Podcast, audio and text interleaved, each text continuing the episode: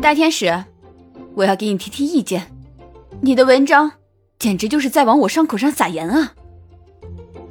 怎么了？出了什么事儿？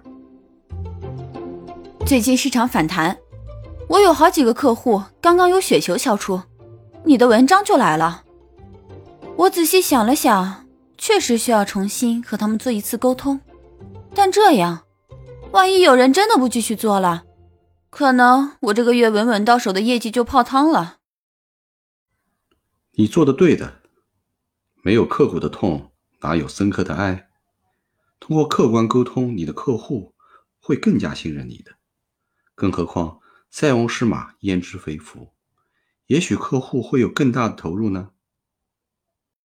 但你不知道啊，很多客户都是胆小鬼。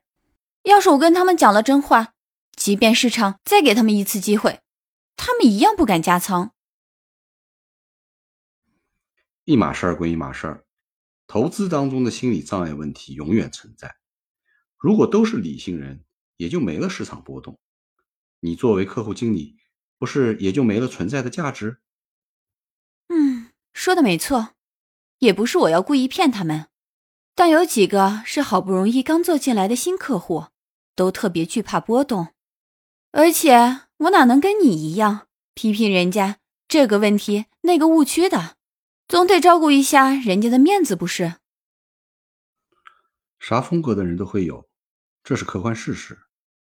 但你的认知和真心才是关键。和客户一起打磨正确的投资理念。你的专业能力和提升，客户一定会感觉到。如果真有人不识好歹，非要抱着错误的理念，死要面子活受罪，你也不用纠结啊。毕竟你要和你的客户赚资本市场的钱，也不能缺了这些韭菜对手盘，是不是？如果你没有如实沟通可能的风险，当市场风险来临的时候，你确定他们能理解你的良苦用心吗？你这是饮鸩止渴呀。嗯你这个话术好，明天我就和他们这么分析。我的天，到你这里怎么变成话术了？可以打我、骂我、取关我，但请不要侮辱我哦。